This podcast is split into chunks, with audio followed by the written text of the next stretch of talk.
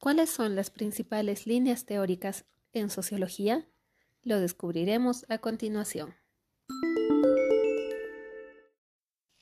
Ahora que comprendemos mejor la sociología y que conocemos cuál es su objeto de estudio, además de su forma de mirar el mundo social, podemos empezar a discutir con profundidad sobre sus orígenes. Al respecto, podemos decir que la sociología nace al calor de las revoluciones y mutaciones que tuvieron lugar por el paso del orden tradicional a un orden moderno de tipo capitalista. Estos cambios fueron tanto de tipo tecnológicos, productivos y de consumo, como también culturales, políticos y filosóficos. Cambios radicales que afectaron no solo la forma de vivir en sociedad, sino también la forma de pensar y sentir. Precisamente por esto, los primeros cuentistas sociales, que bien podrían ser sociólogos, economistas, políticos, antropólogos o historiadores, ya en aquel momento en el que no existía todavía una distinción clara entre estos campos de estudio. Sin embargo, se preocuparon por explicar estos cambios sociales, comprender el nuevo orden y entender el futuro que esperaba a las sociedades. Es en este contexto social que surgieron tres grandes tradiciones de pensamiento que fueron conformando lo que hoy se denomina sociología clásica. El paradigma del orden, usualmente asociado a la escuela funcionalista, el paradigma del conflicto, vinculado al marxismo y a la escuela crítica, y el paradigma de la acción, de rasgos hermenéuticos y comprensivistas. Cada uno de ellos posee una forma especial de entender a los principales problemas sociológicos. De hecho, ofrecen miradas muy distintas y hasta antagónicas de la sociedad, la cultura, el hombre, la estratificación y otras dimensiones sociales que iremos estudiando a lo largo de la materia.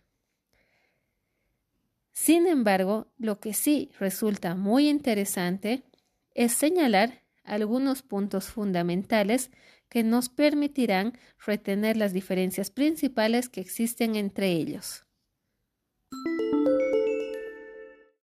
En relación al paradigma del orden, suele decirse que los teóricos más importantes fueron Auguste Comte y Émile Durkheim. Como ambos eran franceses y vivieron durante el siglo XIX, queda claro desde un principio que su interés en la investigación estaba relacionado con los cambios radicales que percibieron en su entorno social. Ahora bien, si bien es cierto que Comte fue el primero que utilizó el término sociología, es importante recordar que no era propiamente un sociólogo. Él pensaba que la sociología debía ser una especie de física social, capaz de establecer leyes sobre lo estático, es decir, el orden, y lo dinámico, o el cambio, en la sociedad. Y ya hemos visto qué tan lejos están las ciencias sociales de poder o querer lograr resultados de ese tipo. Además, puesto que la perspectiva sociológica todavía no se había sentado completamente, sus reflexiones eran más bien de tipo filosóficas. Durkheim o Durkheim, como se le suele decir, por otro lado, sí puede ser considerado un sociólogo, tanto por su forma de entender la sociedad como por sus métodos de investigación. Concebía la sociedad como un sistema, es decir, como un conjunto de partes interconectadas que colaboraban entre sí para mantener un equilibrio general. Al interrelacionarse, favorecen el desarrollo de actividades.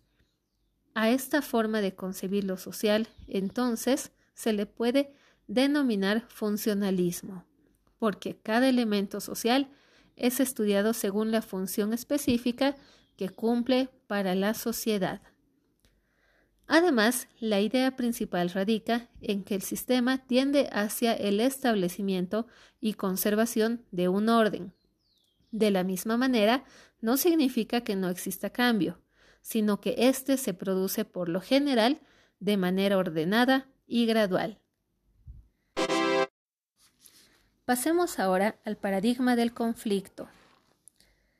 Existen múltiples escuelas que han contribuido a su formación, pero es probable que las más importantes en mencionar sean el marxismo y la teoría crítica.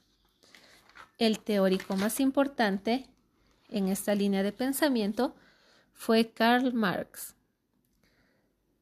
Pensar en la sociedad desde este paradigma no significa sustituir la palabra orden por la palabra conflicto y creer que la sociedad es una gran catástrofe o un asunto de pura lucha, conflicto y hostilidad.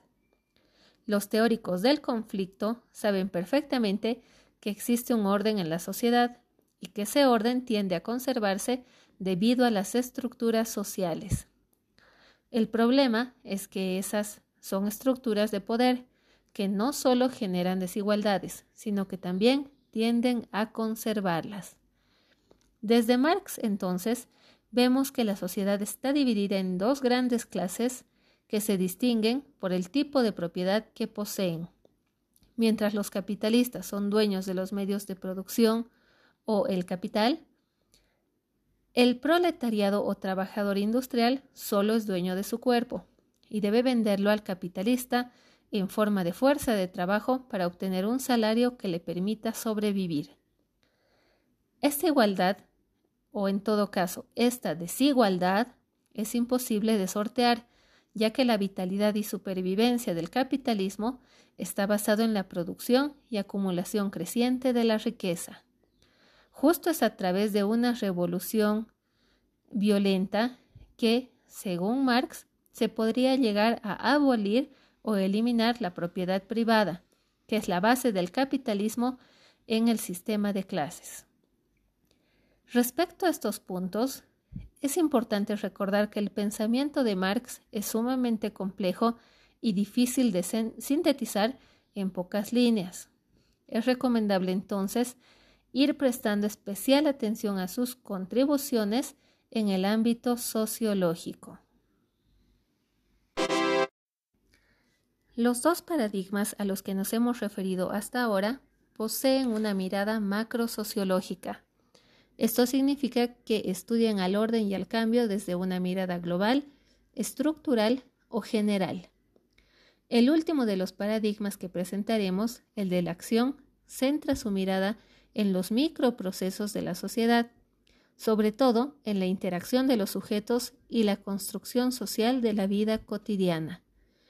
Es así como los sociólogos que trabajan bajo este paradigma analizan tópicos como el uso del lenguaje, las formas en que se componen y organizan los grupos, la manera en que la cultura y la sociedad se crean y recrean en el día a día, incluso el chiste y el rumor son material de investigación para esta perspectiva.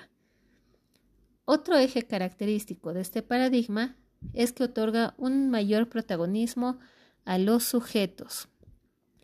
Si en la perspectiva del orden y del conflicto la sociedad se imponía en algún sentido al individuo y lo determinaba como ser social, en su pensamiento, en su acción y en sus decisiones, esta tradición de pensamiento muestra que los sujetos son conscientes y reflexivos y que pueden orientar su comportamiento con cierta libertad en el ámbito social. Suele decirse que el alemán Max Weber o Max Weber fue el principal teórico de este paradigma. Sin embargo, él profundizó muy poco sobre cuestiones relativas a la acción de los sujetos y los microprocesos que se desarrollan en sociedad. De hecho, se preocupó por investigar cuestiones más globales como el capitalismo, la burocracia y el proceso de modernización. Lo que sí podemos afirmar es que al recuperar buena parte del pensamiento filosófico alemán sobre el sentido de la acción y la hermenéutica de la vida cotidiana, este sociólogo inspiró a toda una generación de pensadores posteriores.